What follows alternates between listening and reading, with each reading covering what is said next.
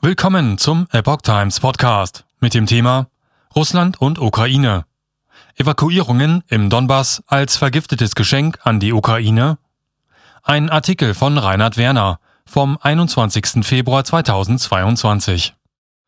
Trotz des mittlerweile mehrfachen Ausbleibens vom Westen angekündigter russischer Angriffe auf die Ukraine hält man in den NATO-Staaten daran fest, dass eine Invasion bevorstünde. Die jüngste Großevakuierung im Donbass könnte aber auch etwas anderes bedeuten. Während US-Präsident Joe Biden und führende Politiker, Geheimdienstoffiziere und Medien daran festhalten, dass ein Einmarsch der Russischen Föderation in der Ukraine unmittelbar bevorstünde, sind im ostukrainischen Donbass die Kämpfe zwischen Regierungstruppen und prorussischen Separatisten wieder aufgeflammt. Reihe nicht erfüllter westlicher Prognosen. Gleichzeitig gibt die Ankündigung der Führungen der nicht anerkannten sogenannten Volksrepubliken von Donetsk und Lugansk die nicht wehrfähige Bevölkerung, insgesamt etwa 700.000 Personen, in die russische Föderation zu evakuieren, Rätsel auf. In sozialen Medien werden Aufnahmen veröffentlicht, die lange Reihen von Evakuierungsbussen zeigen, die sich an die russische Grenze in der Region Rostov bewegen. Aus Sicht des Westens drückt diese Veranlassung eine vermeintliche Vorentscheidung im Kreml zugunsten eines Einmarsches auf breiter Ebene in der Ukraine aus. Russische Truppen stehen nach wie vor an der Grenze. Die Separatisten verfügen die Mobilmachung, die Kämpfe flammen auf.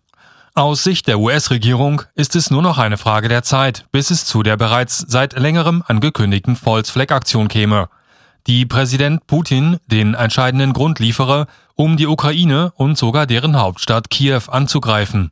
Ursprünglich hatten US-Geheimdienste vom Zeitpunkt einer erhöhten russischen Truppenkonzentration in ukrainische Grenznähe im November des Vorjahres an den russischen Großangriff bis zum Ende des Vorjahres prognostiziert.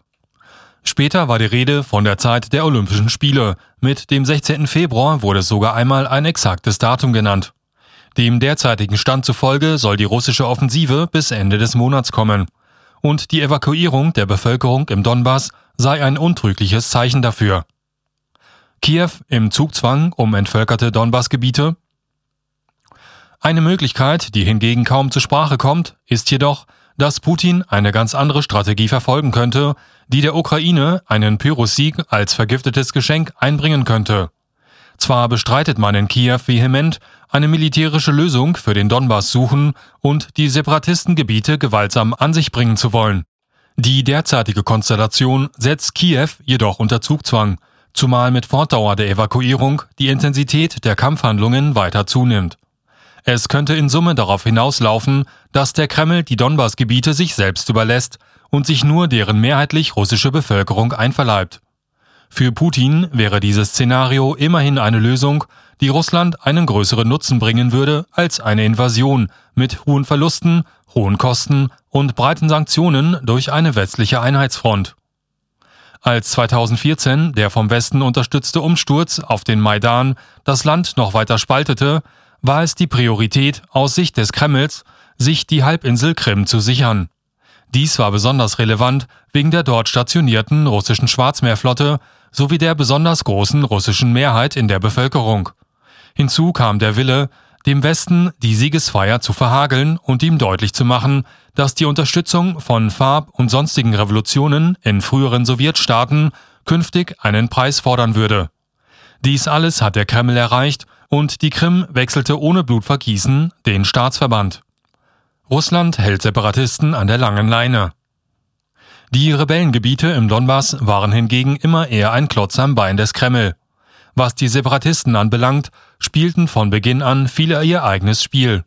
Der Kreml unterstützte die Volksrepubliken und ihre Milizen zwar mit Geld, Waffen und Know-how, und er wird das auch weiterhin tun.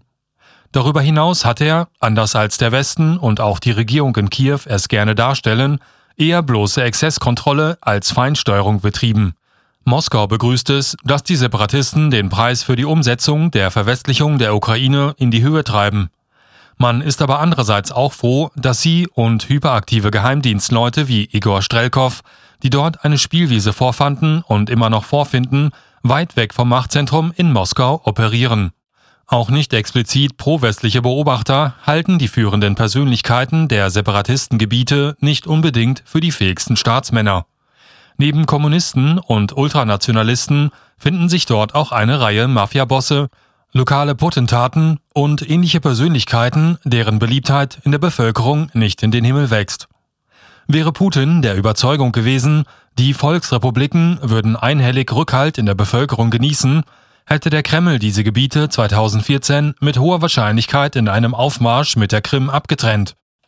Die Tragik für die dortige Bevölkerung bestand jedoch auch darin, dass es auch in den neuen Machthabern in Kiew nicht geschafft hatten, sich als positives Gegenbild in Szene zu setzen, nicht zuletzt ebenfalls wegen nationalistischer Betonköpfigkeit. Ukraine hat nicht viel zu gewinnen. In Summe dürfte der größte Teil der nun evakuierten Bevölkerung der russischen Regierung deutlich mehr vertrauen als der in Kiew, aber auch den diversen Separatisten-Warlords. Die meisten würden eine dauerhafte Existenz auf russischem Staatsgebiet wohl jener in der Bürgerkriegsregion der Ukraine bevorzugen. Die Ukraine wiederum würde auch durch eine früher oder später vollzogene Einnahme der Separatistengebiete nicht viel gewinnen.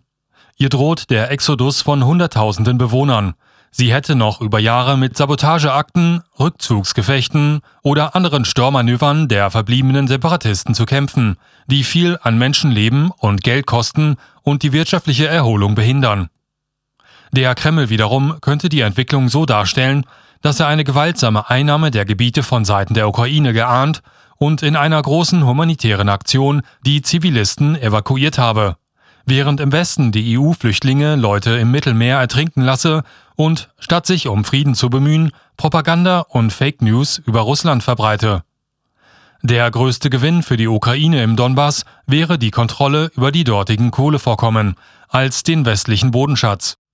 Doch als neu westliches Land und EU-Aspirant würde sich das Land nicht lange daran freuen können, bevor auch die Ukraine wegen des Klimaschutzes aus deren Nutzung aussteigen müsste.